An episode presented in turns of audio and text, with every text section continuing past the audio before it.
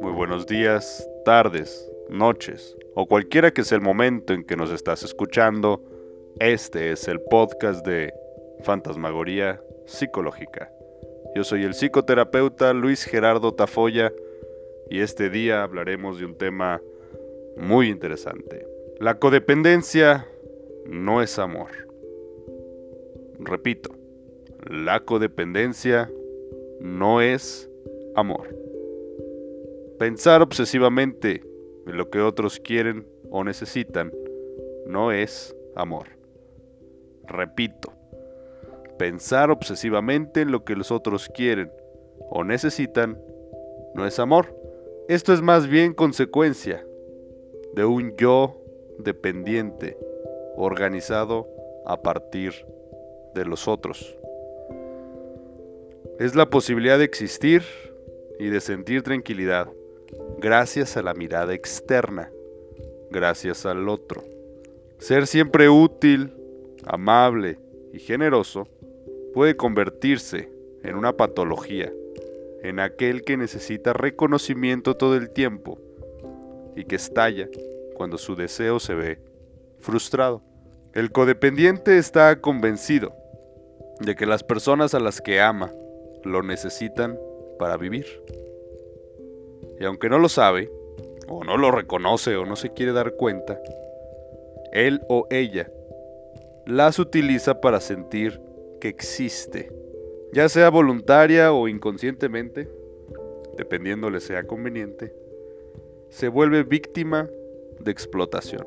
Da sin restricciones ni límites y parece que nunca necesita nada para sí mismo.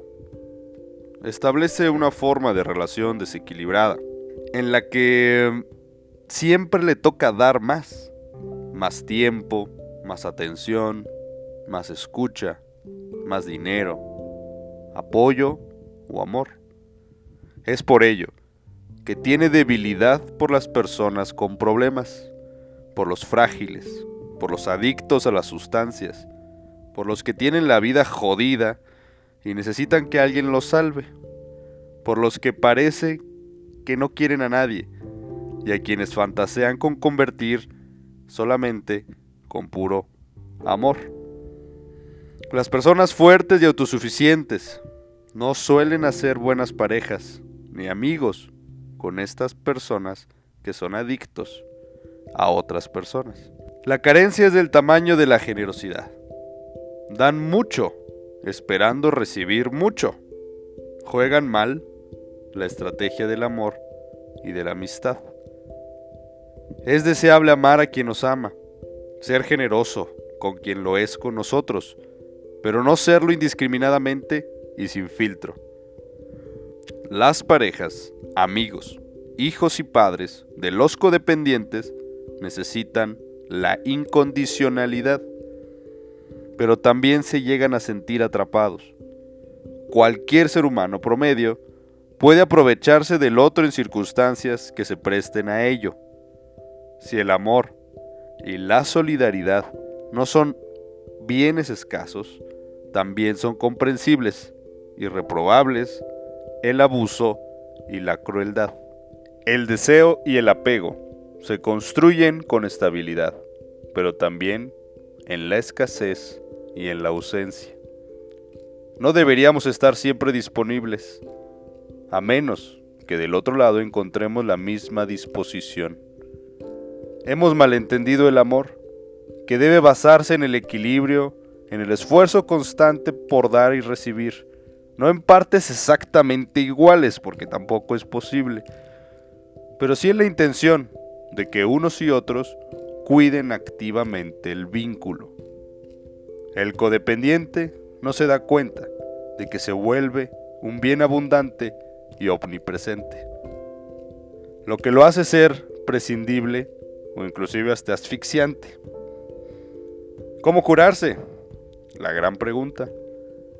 Muchas escuelas terapéuticas afirman que mediante la autoestima y el amor propio, que realmente pues resulta una respuesta bastante inespecífica, incluso llega hasta el tono de lo cursi o algo relativamente repetitivo. Eh, yo diría que la tarea fundamental para cambiar esta forma de relación es diferenciándose. Ser uno mismo y no estar preocupado todo el tiempo por lo que pensarán los demás. La corrección política es una forma de codependencia.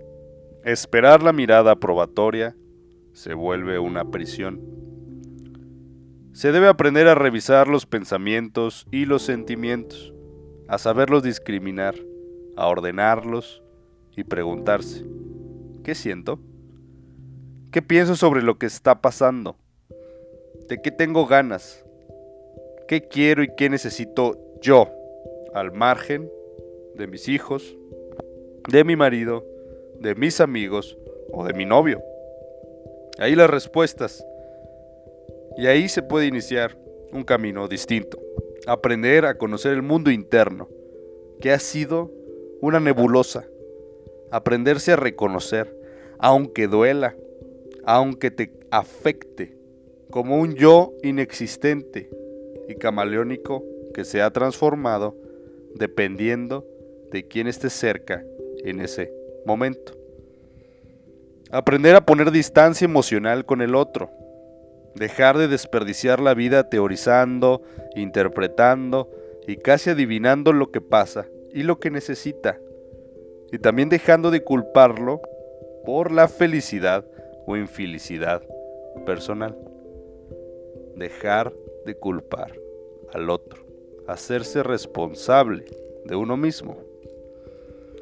Hay que enfocarse en uno mismo al final, dejar de decir vamos a donde tú quieras, hagamos lo que tú quieras, lo que quieras quiero, por miedo al desamor, por miedo a la incomodidad, por miedo a quedar mal. La habilidad para distinguir y apropiarse de las emociones tiene un impacto directo en la regulación emocional. Si no las moderamos, nos desbordan y nos destruyen, o dan ganas de destruir lo que nos hace sufrir. No importa por dónde se vea, el contacto íntimo y cuidadoso con el mundo interno es un antídoto para el dolor innecesario y también un camino útil para aprender a dar y a recibir con libertad. Y bien, antes de concluir les comparto una carta que llegó a mí y dice lo siguiente. Hola Jorge, llevo semanas pensando en escribirte esta carta, pero no me atrevía. Ya sabes, dicen que la culpa paraliza y a mí me criaron cuidadosamente en ella. Crecí convencida de que el amor de Dios era una virtud, que no podía pecar simplemente por tener malos pensamientos. Después me distancié de esa forma de pensar de mi madre y dejé, al menos en teoría, de sentirme culpable por todo. Ahora pienso que soy una miserable porque voy a dejarte, pero sobre todo porque he sido incapaz de decirte que desde hace tiempo esta relación dejó de tener sentido para mí.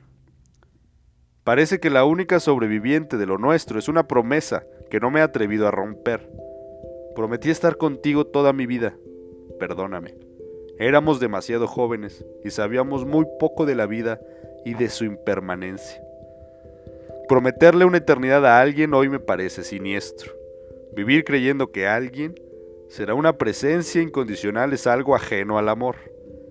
Se nos revirtió el para siempre, Jorge.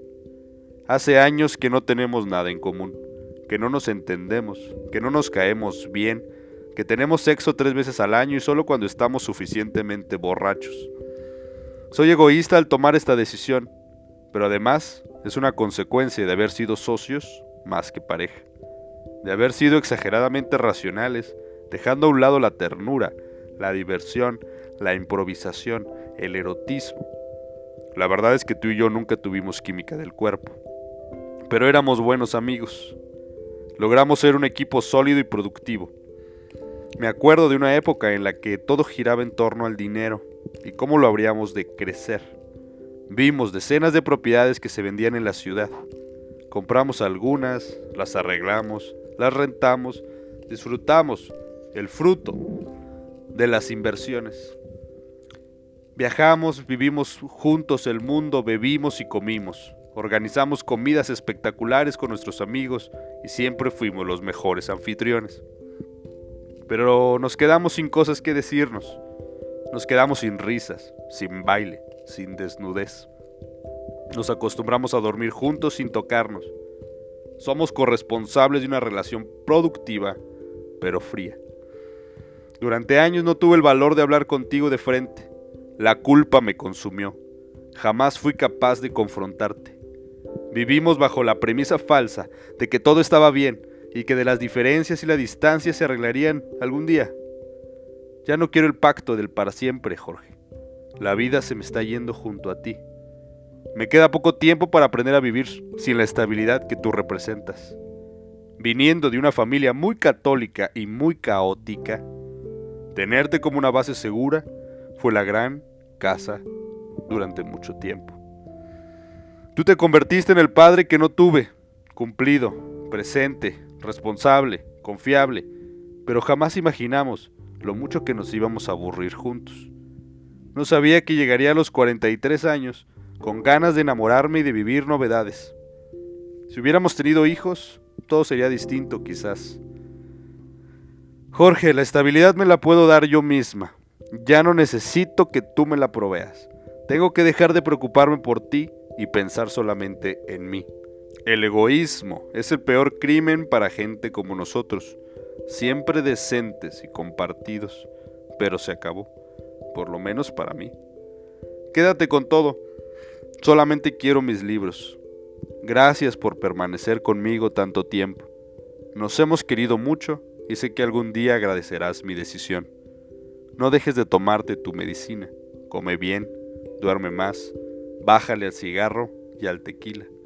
No quiero que te pase nada. Ódeame un rato y después perdóname, Jorge. La vida es corta y no debemos desperdiciarla más. La vida es corta y no debemos desperdiciarla más.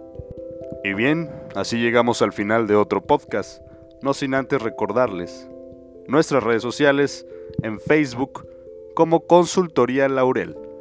Y haciendo un pequeño comercial, si usted vive en la ciudad de San Luis Potosí, San Luis Potosí, se agendan citas de psicoterapia profesional al siguiente número. WhatsApp al 44 48, otra vez 48 65 67 San Luis Potosí, San Luis Potosí, México.